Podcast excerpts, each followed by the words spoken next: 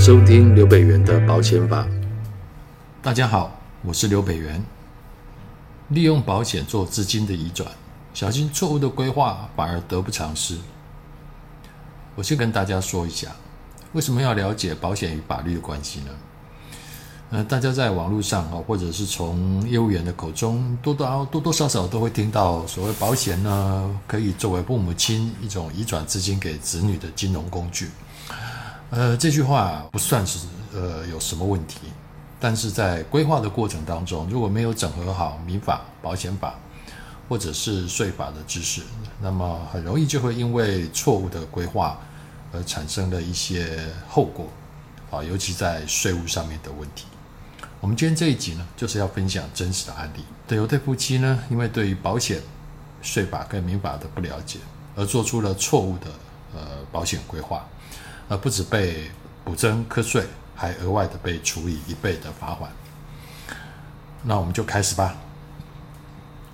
故事是这样的哦，有一对夫妻呢，他有三个小孩啊，最小的七岁，最大的大概十一岁。呃，这对夫妻多年来都一直透过呃遗产赠与税法，呃每年两百二十万免税额度内啊来做现金赠与给小孩，啊让小孩从小呢就可以累积资金啊并留下记录。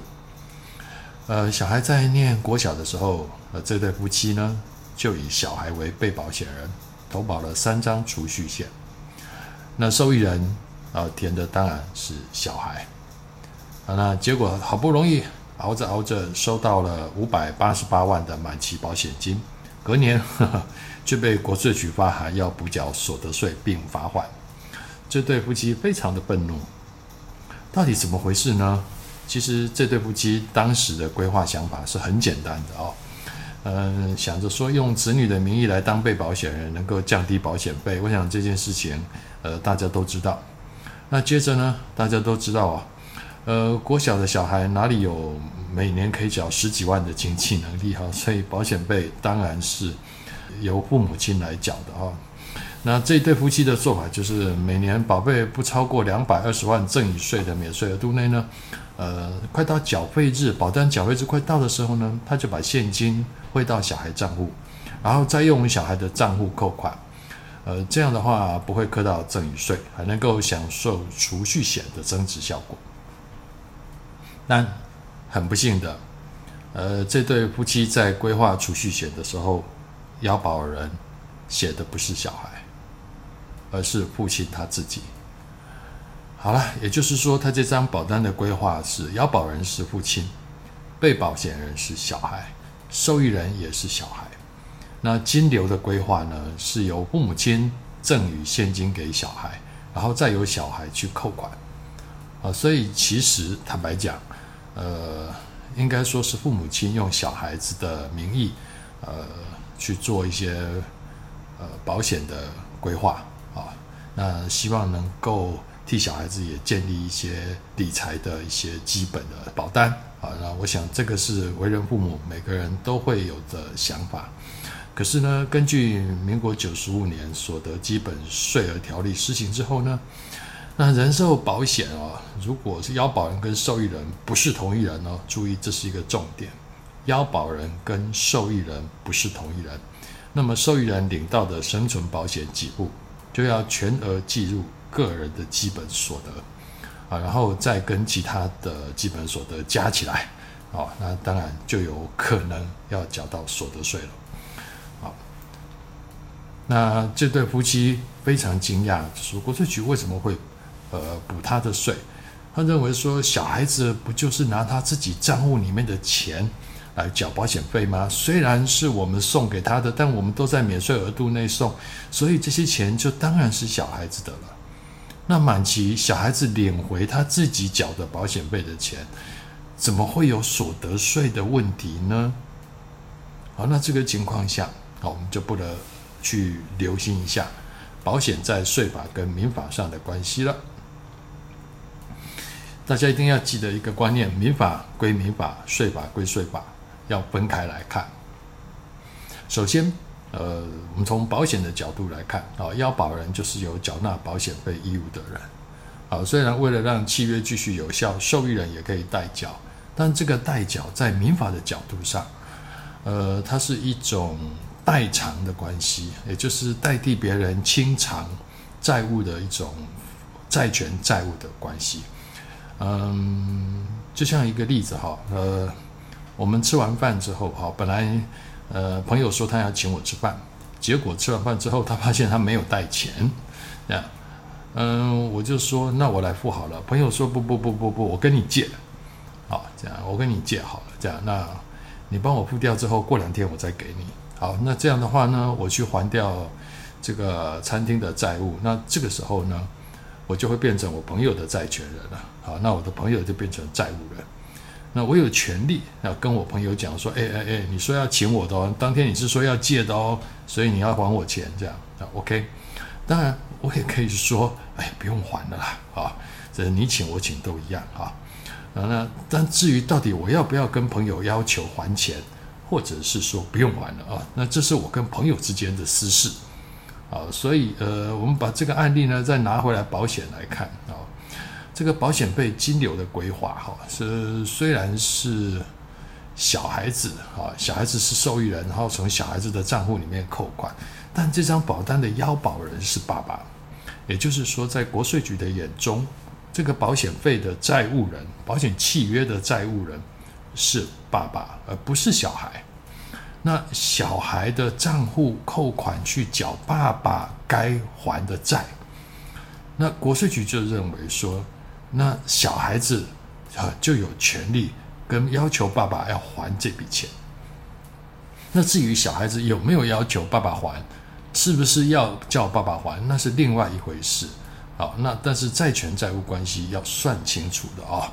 好，所以小孩子身为受益人呢，当然他把钱拿去还爸爸的负债，然后他又取得保险金，使他自己的财产又增加了，那这就是另外一回事了。也就是说。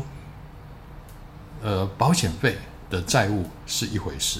那谁拿到保险金又是另外一回事啊！这两件事情不能混为一谈。那这对夫妻就把这两件事混为一谈了。那国税局呢，就告诉他们，你的看法是错的啊！也就是说，从税法的角度来说，其实非常的简单也暴力，就是要件达成了没有？就是课税的要件达成了没有？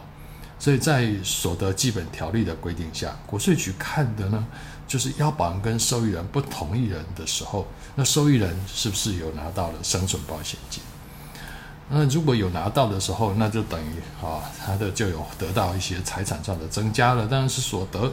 啊，那如果符合其他的基本条例的所得基本条例的其他的要件的时候，那你就要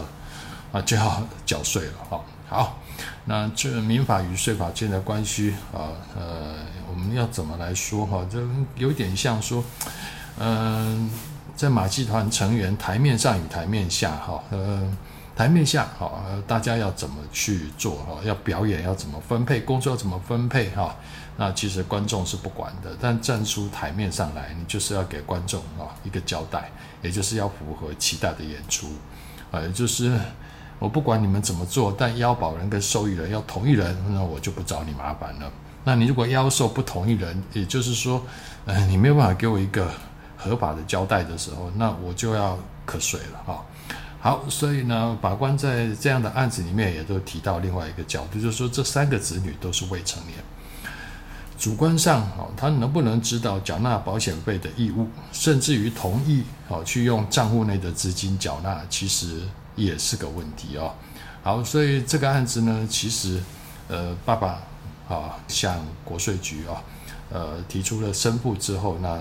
呃最后呃走上了法院。那法官就认为说，这你们的说法怪怪的啊，这个三个子女都没有成年，他们怎么知道说什么叫做保险费缴纳义务啊？那什么同意同意用账户的资金去自己账户的资金去替爸爸缴钱，这些事情小孩子怎么会知道呢？好，所以法官认为说，呃，应该是这样，就是契约上要保人就是缴保险费的债务人，啊，不能说是谁缴费谁就是要保人哈，所以这个东西是不对的。好，最后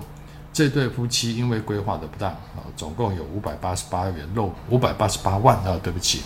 漏报的保险所得啊，那被计入基本所得。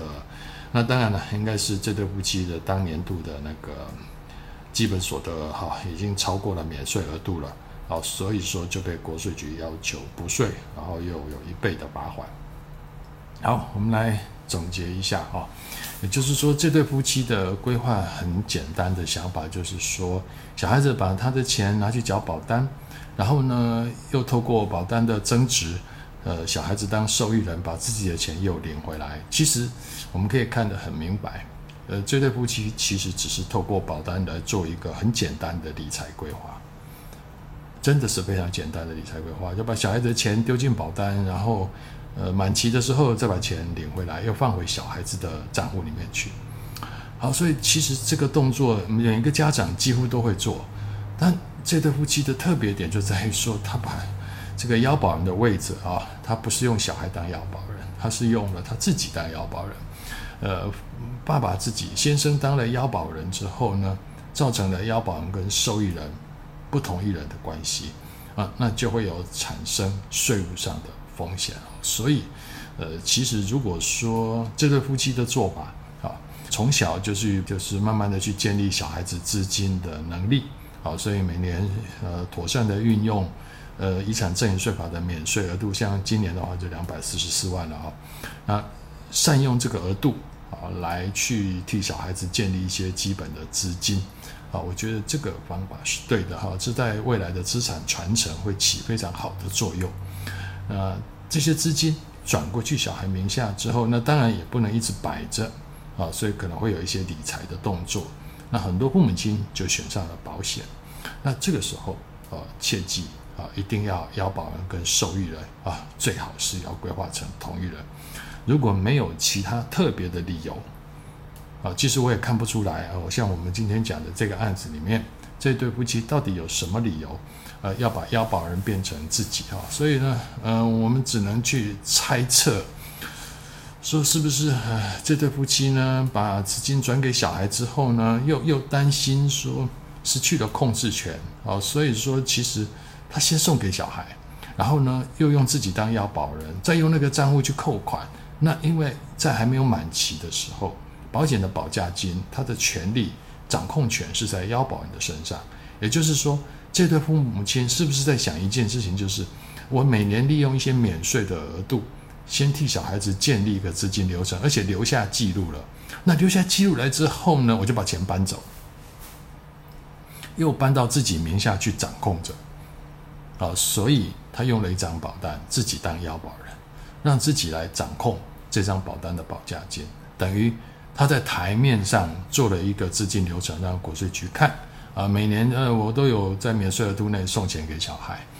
但是其实送过去的钱，呃，不是真心送啊，呃，他还是想要掌控，所以呢，他马上就去理财，但是他理财的方法就是要掌握这个资金的掌控权。所以，其实台面上的资金流程做完之后，他就把钱透过保单又绕回自己的名下。我想，这个这一对夫妻应该有这个想法，啊，他还是想要掌握这笔资金的控制权，不想放在小孩子的账户内，所以又让他进了保单，而且不让小孩当腰保人，而由自己来代当腰保人，也就在这张保单。